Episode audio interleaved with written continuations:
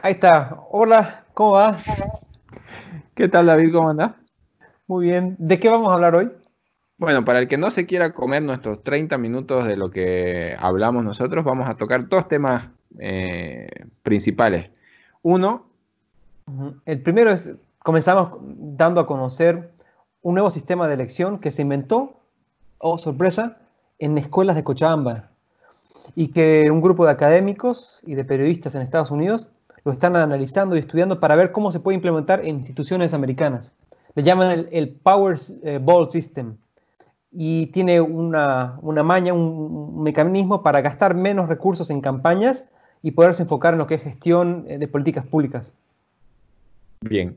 Y luego nos, nos, dedicamos a identificar cuál es el problema por el cual hay esta corriente que mm, menciona que el voto rural vale hasta 10 veces más que el voto urbano en nuestro país y respondimos rápidamente en breve de que tiene que ver con la demografía y, los datos demográficos desactualizados con los cuales trabaja nuestra, nuestro órgano electoral y que necesitamos para eso una herramienta nueva, un censo nuevo que nos permita tener claridad sobre cómo distribuir los asientos en nuestra Asamblea Legislativa.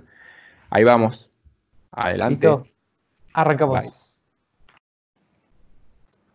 ¿Qué pasa, David, si no hubieran elecciones nunca? Esto pasa. no pasa nada. no sé qué. Te queda frío. Este, Imagínate que hasta hace, hasta hace cuánto tiempo que el, voto es universal, universal, y no es universal, hasta el día de hoy no es universal, ¿no? Ojo, porque hay una, un 20% de la población un 20% de la población aproximadamente que no vota. Que me van a decir que estoy loco, que no sé qué, pero los menores de 18, años no votan. Y es una parte importantísima de la población. Son alrededor del 20% de la población. Hablo de memoria, no estoy seguro, pero probablemente anden por ahí la cantidad de menores de 18 años que son ciudadanos, pero no en pleno. Mentira, son ciudadanos igual, solamente que son chicos, nada más. Pero mm, son, son las reglas con las cuales nos hemos criado y las damos por hechas. ¿En, Argentina que pueden votan a partir de los 16, años? Creo que sí. Me parece que en el Brasil, en, en, la Argentina o en el Brasil, no sé si en los dos o en uno, desde los 16 años eh, ya se, se, vota. Y entran ahí las discusiones, ¿no? Que, que, vos escuchás a la gente decir, no, pero ¿cómo un muchacho de 16 años eh, va a estar votando, que ni siquiera se sabe limpiar los mocos, así te hablan, ¿no? Mm. Este, y tiene todo el derecho, tiene todo el derecho del mundo de votar. Yo creo que hay algo que está pasando, lo, lo hablamos un poquito antes, pero este, este tema de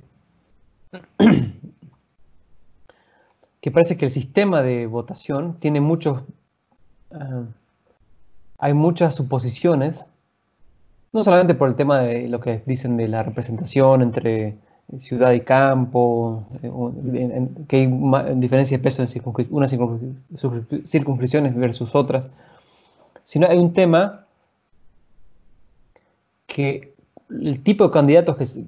Hay dos cosas. Uno, es eh, postularse para ser un candidato y otro es el proceso de campaña para poder conseguir votos que son dos cosas separadas. Fíjate, otra vez. Una es gente que quiere participar en, desde el Estado en gestionar. quiere, ser autoridad. algún tipo de funcionario público, servidor público.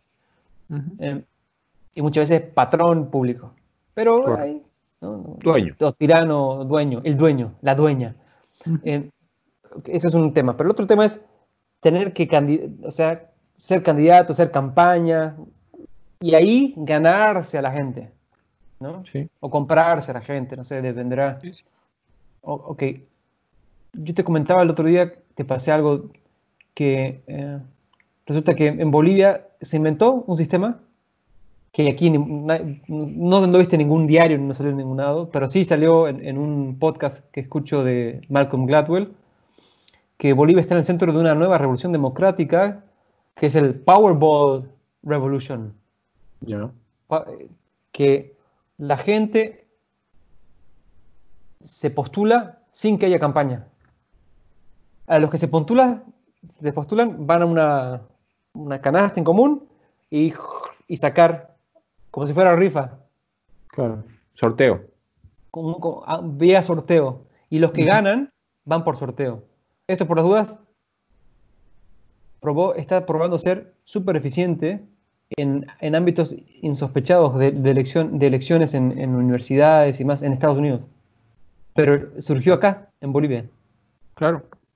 Eh, es que, a ver, el, el, el llegar a, a, a, ser elegido muchas veces es un, un proceso que requiere, un, un, es un proceso comercial bien fuerte eh, y se desgasta demasiado al, extremo de que se prometen cosas que se saben que no se van a cumplir. Eh, se, hacen acuerdos con tanta gente que no... En el fondo jamás se cumplen. Este, Porque lo que importa es ganar. Claro, o sea, el, objetivo no ¿Cuánto de la torta me llevo? Es, mm, no sé, ya e, eso quedará a la conciencia de cada uno, pero sí. ¿Cuánto le claro, Ahí, va. Este, se, diluye el, fin último en el camino primero, que es el primer camino para llegar a esto es ganar la elección. Pero como se, pone tanto foco en ganar la elección, una vez se gana, que es el primer paso, ya los siguientes pasos no se dan. Este, cuesta, cuesta demasiado, como que ya gané y ya llegué, y en realidad no, ganaste y vas a empezar a correr. Fíjate, ¿no sería, alucinante que en vez de gastar tanta energía para llegar a la, al, al, punto de partida, se, utilice toda esa energía creativa que tiene la gente, no en la parte de campaña, sino en la parte de, gestión? Por supuesto. Si hubiera algún sistema más rápido de... Me encantó ese sistema de votación. Por supuesto, es... ¿sabes? Es que ahí entra en toda... A nosotros vivimos en la, en la fantasía, y perdón porque me van a decir que soy un loco, otra vez, este, en la fantasía de que la democracia nos va a asegurar los mejores líderes. Y no es verdad. No, la democracia no nos asegura los mejores líderes, está totalmente demostrado históricamente. Eh, Hitler fue un líder democráticamente electo y así hay un montón de ejemplos, me voy al más dramático. Lo votó, pero el, no sé, voy a hablar de memoria, pero más del 60% de los votantes alemanes lo hicieron gobernante a Adolf, a Adolf Hitler. Y así, un ejemplo más cercano a Trump. O sea, Trump, eh, personaje que gobierna los Estados Unidos, mm. a mí me parece de terror, pero fue democráticamente electo. Y, a ver, esa es la democracia. Eh, no hay otro sistema. Pero ahí mm. en el, método está la cosa. Yo te, te, quería apuntar algo. Tal vez nos fuimos a ese tema porque me interesa un montón a mí que creo que en un momento vamos a tener que hablarlo con más detalle, cómo hacer para mejorar la forma, para que se priorice el tema de mejorar la gestión y no tanto el tema de mantenerse en vigencia y estar en campaña permanente, como hacen ahora todos los políticos. O sea, el que está arriba está preocupado sobre todo de su popularidad y cómo asegurarse ganar para tener votos, una buena intención de votos para la siguiente elección. Sí. Están tan, tan en ese juego tan fuerte que, se, les, se, les, aminora el espacio, la energía mental, el tiempo que destinan a, a mejorar la gestión, a preocuparse de verdad en lo que importa, que es cómo hacer que, que nuestra vida sea mejor como, como comunidad, como humanidad. Ah, hay, hay, distintas formas de, de verlo, ¿no? Este, está lo que, lo que te decía. Para llegar a empezar a correr, tenés que ganar una campaña, ¿no? Tenés que ganar una elección y para eso tenés que hacer una campaña y ganar la elección. Pero a partir de ahí se abren opciones porque hay, candidatos que viven toda su gestión en campaña. Eh, es totalmente desgastante, probablemente muy efectivo. Mm, la, la mayoría de los, de los que logran reelegirse probablemente viven de su mandato una parte importante en campaña y obviamente mientras más cerca de la elección más peso le vas a dar a eso, eh, pero te quita tiempo de gestión, porque la gestión lamentablemente no es estar en campaña. La gestión es estar en reuniones, es estar escuchando gente, es estar tomando decisiones, eh, apagando incendios, que eso, eh, uno que yo lo vivo en el mundo, en el mundo empresarial, eh, te van a decir siempre que si sos gerente o si sos, tenés un, cierto nivel de, decisión, deberías estar pensando en lo estratégico en las acciones que vas a hacer de cara a, los próximos años para ver cómo, cómo, vas a estar mejor en los próximos años. Pero la realidad del asunto es que me imagino que acá y en la mayoría de, los, de las industrias estás resolviendo problemas del día a día o de la semana tal vez. ¿no? Entonces, y eso es gestión. Eh, y eso es, parte de la gestión, totalmente. Em, pero en la política igual sucede lo mismo, porque además es una, y acá otra vez, perdón, pero es una gran empresa. Entonces, donde hay distintas unidades de negocios, distintas que tienen distintos productos también, pero que mm, en el fondo debe, debe responder a un esquema de, confianza en, los que quedan en, las distintas, en las distintas unidades más atomizadas, las más pequeñas. Eh, y hay que hacer gestión. Hay que estar viendo qué se está haciendo en cada lugar, ver cómo se puede hacer mejor, y eso no es campaña. Eh, entonces entra ahí el, desbalance entre cuánto tiempo le vas a dedicar a cuidar tu masa de, votantes y cuánto tiempo le vas a dedicar al trabajo que, te corresponde como autoridad, que eh, es, bien discutible, pero te van a decir de que necesitas trabajar por la gente que te votó. Y Yo creo que ahí está hay un error que es demagógico, ¿ya? Y es pensar que la política es un concurso de popularidad. ¿Cuánta gente me quiere? Mm. Que al final termina siendo una, forma continua de, ver que mi. De, generar egos grandes. Gente que se, que se, sienta en el, se sienta en el trono del honor. Sí. Y, comienza eh, el, riesgo más, más, grande de eso son las dádivas. Eh, y, la gestión por, eh, por dádivas, que sucede también en las empresas. Cuando hay ¿Qué Es eso? ¿Gestión por dádivas? por, es algo que yo me inventé ya, pero es mm. como que yo necesito quedar bien con vos. Entonces, en, este momento que estamos discutiendo algo, yo te voy a dar la razón a, vos y a tu propuesta. Eh, y voy, claro, y, empieza a aparecer el, porque siempre hay situaciones de conflicto, y empieza a aparecer la situación, mm, la anterior vez yo le di la razón a David, Mm, ahora se la voy a dar a Santiago. Pero es porque estoy haciendo ese balance y no estoy balanceando si la propuesta que me hizo David la anterior vez era una estupidez y la que yo hice era buena, pero porque le, era, le tocaba a David y se la di a David. Este, y ahora la que yo hago. Hay una especie de, contabilidad moral que manejan las personas.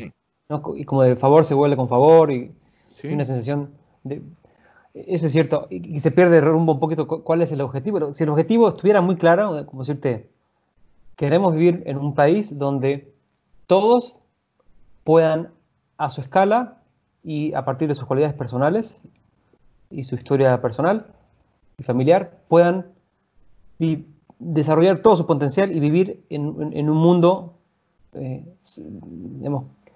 que, que les permita crecer desarrollarse como personas, como familias, como, como comunidad, como localidad, como barrio, como ciudad. Eso. Es que en el, en el fondo esa es la tarea del, político, el poder darle viabilidad a esas cosas, a que la gente se pueda desarrollar. Mm, y obviamente que esas capacidades de desarrollo estén adecuadamente soportadas por las cosas básicas, ¿no? acceso pues a la Lo importante es, es asegurar que yo gane la elección que se viene. Sí, no, es que eh, eh, y esa es la otra lógica, ¿no? Es el utilitarismo. Yo necesito ganar.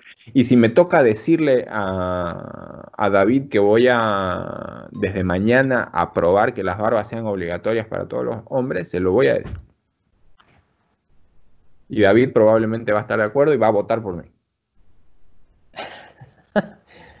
el, partido de los barbudos. Claro.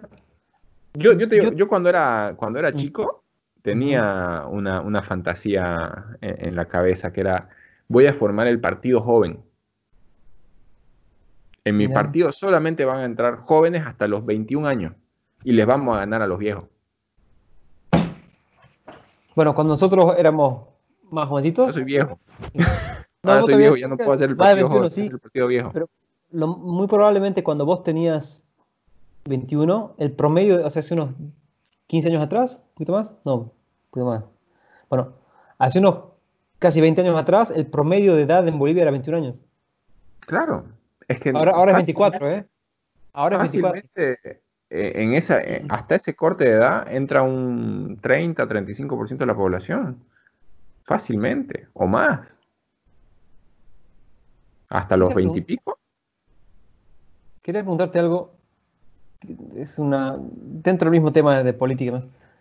Nunca le entendí a esto de que, el, que dicen que eh, las circunscripciones que son rurales tienen mayor representación, se terminan con más, con más diputados que la gente de ciudad donde vive la mayoría de la gente. Ya. Y que eso es, está mal. bueno, uno que, no es así. ¿ya? no es así y para... Mm, el argumento es que un voto de la ciudad vale por... Un voto del campo vale por 10 votos de la ciudad, algo así era, que no es uno a uno. Ya, este, no es así. Em, hay, hay, una serie de, cosas que, que, hay que tomar en cuenta, ¿ya? Em, nosotros elegimos 130 diputados y 4 eh, por 9, 36 senadores. Em, los senadores se eligen cuatro por departamento. No importa que el departamento sea Santa Cruz, que es el más grande, que tiene más de 3 millones de habitantes, o Pando, que tiene 100.000 habitantes. En los, en los, cada departamento son cuatro. Eh, cuatro personas. Cuatro senadores, cuatro personas que van a ser senadores de, del Estado plurinacional. ¿Qué es un senador? Un senador es la Cámara Alta. Eh, en realidad eh, hay Cámara Baja y Cámara Alta, Cámara de Diputados y Cámara de Senadores, que son las dos instancias en las cuales se aprueban las leyes. Eh, se y se, aprueban las leyes y, bueno, tienen un, montón de funciones adicionales. eso está hecho de esa manera para representar adecuadamente a los departamentos. ¿no? Somos nueve departamentos y cada departamento, a pesar de que algunos son más grandes que otros, tienen sus cuatro senadores y los cuatro tienen su voto en el Senado. Eh, en la Cámara de Diputados son 130 y se distribuyen de la siguiente manera. Para hacer, a ver, no, voy a entrar a detalle, vamos a hacer otro con, ya con manzanitas para explicarlo bien. Mm. ¿De dónde viene el tema de, de los diputados, eh, de los votos de rurales que valen más que los de la ciudad?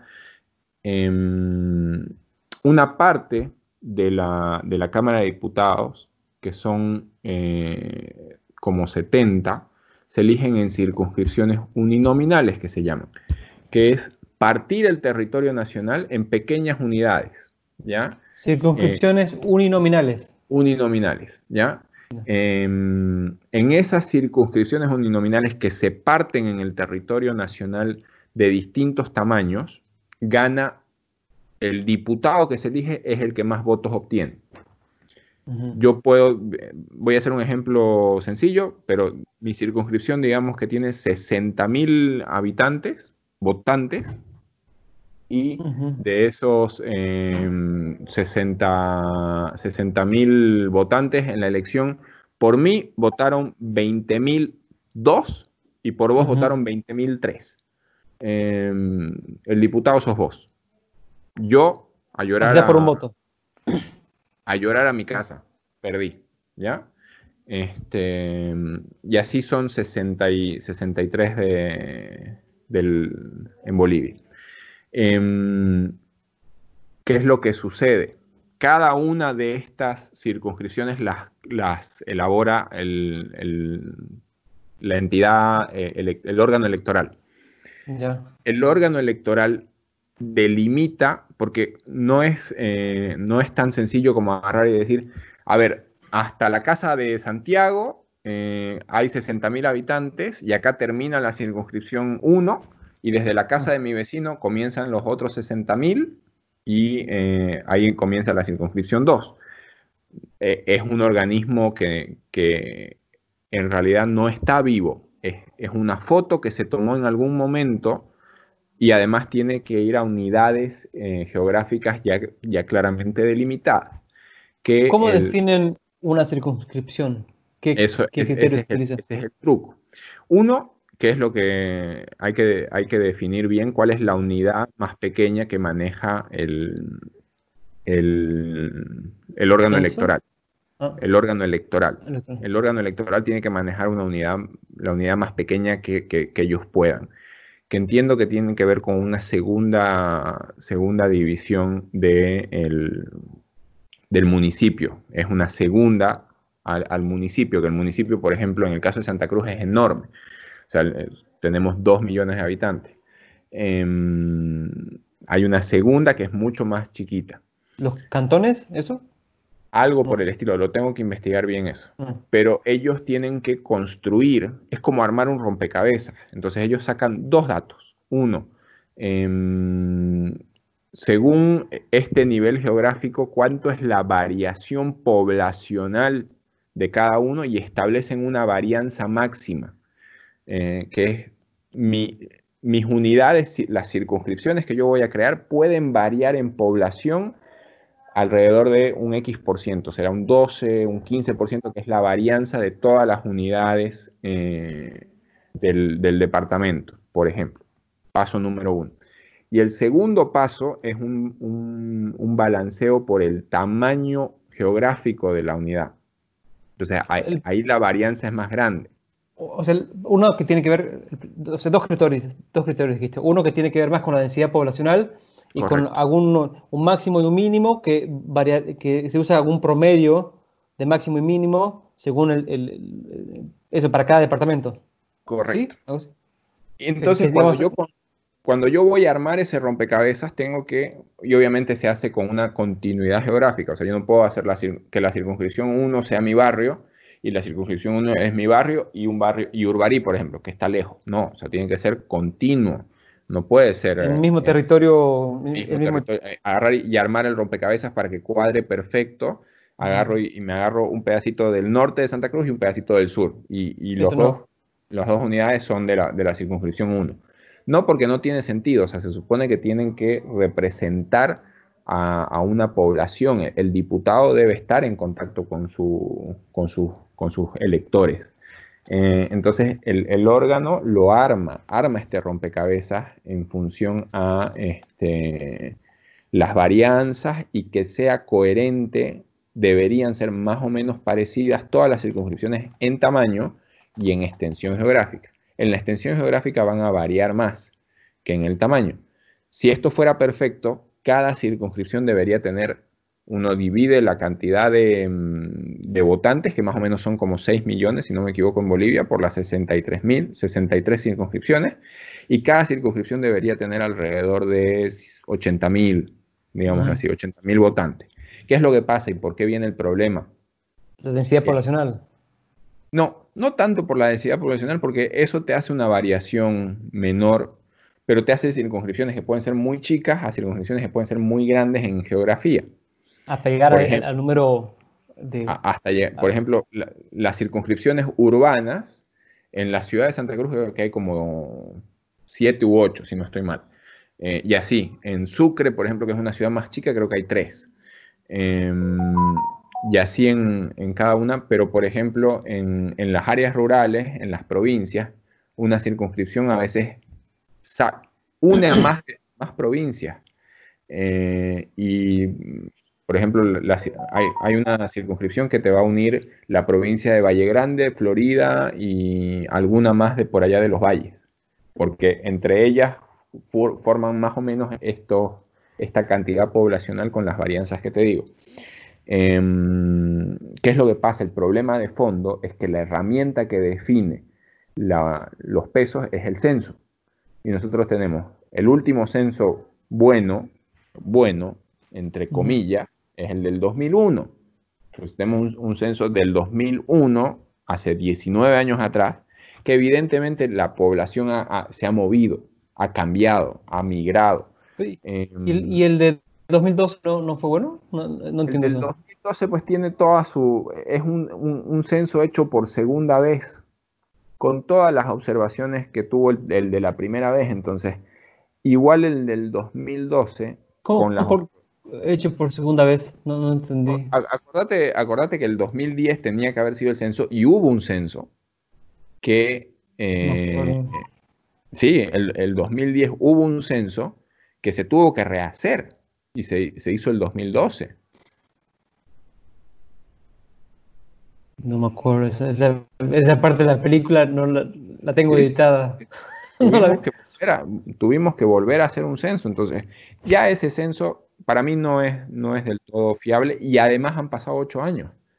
Este, mm. Entonces, la población que tenía un pueblito hace ocho años probablemente no es la misma que tiene ahora pero como el, cálculo se hace con esa herramienta, genera una diferencia. Em, tampoco podés saber cuánta población tiene ahorita el, eh, eh, ese pueblito. Tenés que hacer un censo. Es la única forma.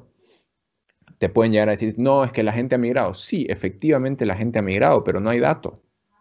O sea, estás calculando a ojo con tasas de, crecimiento y de decrecimiento intercensales, que son ya eh, sofisticaciones técnicas. Pero sí es verdad que el voto del, rural vale más que el del urbano por esto. Estás trabajando con una herramienta vieja. Está cortando. Me quedé hasta la tasa intercensal.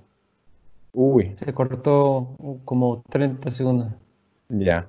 Este, te decía, bueno, el problema es que es una herramienta vieja y, obviamente que si bien ha habido migración, no puedes saber cuánta. Eh, no, no, no, la única forma de tener claro cómo distribuir es haciendo otro censo. Sí es verdad que por todos los indicios que uno tiene, el voto rural termina valiendo más. Pero hay un, hay, un tema que es también... O sea, si eh, tienen razón los que dicen que el voto rural vale más. Sí, sí tienen razón, pero no al nivel de 3 a 1. Pues no, 10 a 1 dicen. No, no, no. Ah, el, voto rural vale, vale más que el, voto de, un, de un... Vale, vale exactamente la tasa de migración. Entonces, calcula eh, cuánto ha migrado de, una, de un área rural a un área urbana la población en los últimos ocho años este, y vos decís ya, de las áreas rurales a las urbanas migró el 20% de la población. Ah, o sea, vos decís que cuando hablan de, que no está bien representado eh, los votos de, las zonas urbanas, es porque no representan la realidad mm, poblacional ahorita. Correcto. En ese sentido. Ese, ese es el argumento. ¿Dónde vive la gente ahora? Ah. ¿Dónde vive la gente ahora? A diferencia de donde vivía el 2012, que es con lo cual se ha distribuido el, censo, y obviamente si es que ese censo del 2012 está bien hecho, ¿no? Son las dos ah. cosas. Ahí yo te quería apuntar algo. ¿Por qué se le quiere dar más preeminencia a la ciudad? Si eso no, no, va a ser más bien, si todas las políticas buenas va a ser más a la ciudad, toda la gente se va a querer venir a la ciudad y no va a haber nadie en el campo. No, lo, que te dicen lo, que te dicen es que debe valer igual, ¿no? Y sí, debe valer igual, y eso es lo que dice la norma. Eh, el problema es un, tema de, cómo se operativiza una... Los que han estudiado investigación operativa, ¿no? Dice, la operativización. Eh, entonces, claro, necesito una herramienta para saber cuánta población hay y distribuir las circunstancias. Y como la herramienta es vieja y ha habido una variación, se genera una discrepancia pero es como que el voto del, campesino puede ser que valga 1.10, o sea, un, 10, 15% más de lo que debería, y el del urbano valga 0.85. Eh, la relación es, menor. Em, Ahora entiendo. O sea que hay que hacer un censo antes de ir a elecciones. No, porque al final igual vas a tener, siempre vas a tener un momento en que la elección va a quedar lejos del censo. ¿Entendés? Este, mm. Sí deberíamos tener el censo cada 10 años como corresponde y este 2020 debimos haber hecho un censo porque 2020-2021 deberíamos estar haciendo un censo em, porque eran cada 10 años. ¿no? El, censo del 91, el censo del 2001, el censo del 2010, que fue el censo fallido, em, y después el... ¿Por, qué falló el censo de 2010? ¿Te, ¿te acordás? Tendríamos que buscarle la, explicación. No me acuerdo. Si me decís, no sé, no me acuerdo, me, suena, me suena bien. Oye, o sea, increíble. Me has cambiado mi. Yo pensaba que era un tema más como otro motivo más. más turbio. El censo, fue un fracaso, dice acá. Bueno, hay, hay algunas noticias ahí. El censo boliviano de 2012. Eh,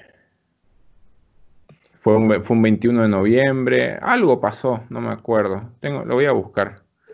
¿Qué, ¿Qué, habría que hacer ahora para arreglar todo este embrollo de la parte em, política? Por menos para que la siguiente elección que haya sea más creíble. ¿Qué harías vos? ¿O qué queremos nosotros? Si estuviera en nuestras manos. Mira, yo ya lo he puesto en, algunos comentarios. Yo creo que Bolivia eh, como país necesita refundarse. Eh, y me dice, ¿otra refundación más? Eh, sí, otra. Em, sacando las cuentas, sería nuestra quinta república, si volvemos a la república. Este, es hasta bonito, la quinta república francesa, la quinta república además acá. Em, Los venezolanos andan con su quinta república También, también. todo, el, mundo tiene derecho a una quinta república. Este, em, en Star Wars también. Pero el, país necesita un, nuevo esquema, necesita entender cómo, va a funcionar su economía, cómo quiere que funcione su economía, eh, cómo quiere que funcionen sus empresas estratégicas, cómo quiere que funcione su, sistema de representación, eh, sus alcaldías, sus gobernaciones, sus eh, distritos. Yo realmente veo con la pandemia de que este país no tiene cultura de de un gobierno muy, muy centralizado. Nuestra cultura es de, manejo bien local. Eh, entonces, debería empezar a conversar con eso la norma. Y, para eso se necesita hacer una nueva constitución, una nueva forma de, de visualizar este país. Suena tan abstracto que yo te diría, me encantaría que encontremos una forma de traducirlo a, lenguaje de objetos, a ejemplos. Mira, entonces habría que hacer, no sé si es ahora, no, no, da el tiempo, pero en un momento, hacer un ejercicio nosotros, si querés, con, invitamos a alguien más o, entre nosotros dos primero, pero ¿cómo, cómo se hace? ¿Cómo se hace para refundar? Eso. Sí. Porque, porque, digo, a mí me enerva ya las posturas que todos lo ven como o es el quieren el comunismo o es porque quieren que el imperio contraataque. Entonces, y, al final se va en la pelea y no y mientras tanto estamos la mayoría a la deriva, así que ¿cómo hacemos para generar? Yo quiero vivir en un país donde sea lindo vivir, qué lindo, que uno pueda poner esa canción colombiana, ah, qué bonita es esta vida, que no diga. Y aquí invitar a gente a que venga acá, que estén aquí, que, que nadie se quiera ir todo el mundo se quiera quedar acá, que los gobiernos que están afuera quieran volver, reinvertir aquí, que la gente tenga sus recuerdos lindos y que uno siempre, me encanta eso la, es la ley que enseña la, hospitalidad, ese tipo de cosas. no sé. Es que eh, en el fondo, para eso sirve una asamblea constituyente. Em, el, se supone que en la Asamblea Constituyente vos vas a llevar a todos los representantes de la, de la población y ahí se van a reunir ellos que son representantes a conversar sobre estas cosas y, a decidir y luego a, escribir en, la Constitución todas estas cosas que queremos. Queremos vivir en un país feliz. Ok, ya. Lo anotemos y veamos cómo vamos a ser felices. con un comunismo recalcitrante, que todos seamos iguales y tengamos lo mismo, o, que todos sean este, eh, hijos o súbditos de Darth Vader. cualquiera de las dos caricaturas. Te, te quería yo preguntar si te gustaría eh, que, no, ahorita en otro momento nos, tengamos una, charla solamente para decir cómo sería, o sea, hacer el ejercicio juntos de visualizar cómo habría que hacer para refundar Bolivia. Ahí, está como tema. Dale, para la próxima. Sí. Bien. ¿Le hacemos? Dale, con gusto. Ok. Beleza. Dale, David. Hablamos un poco de politics. Buen ejercicio. La verdad que hace mucho que no, no, no, no otro. Chao. Ah.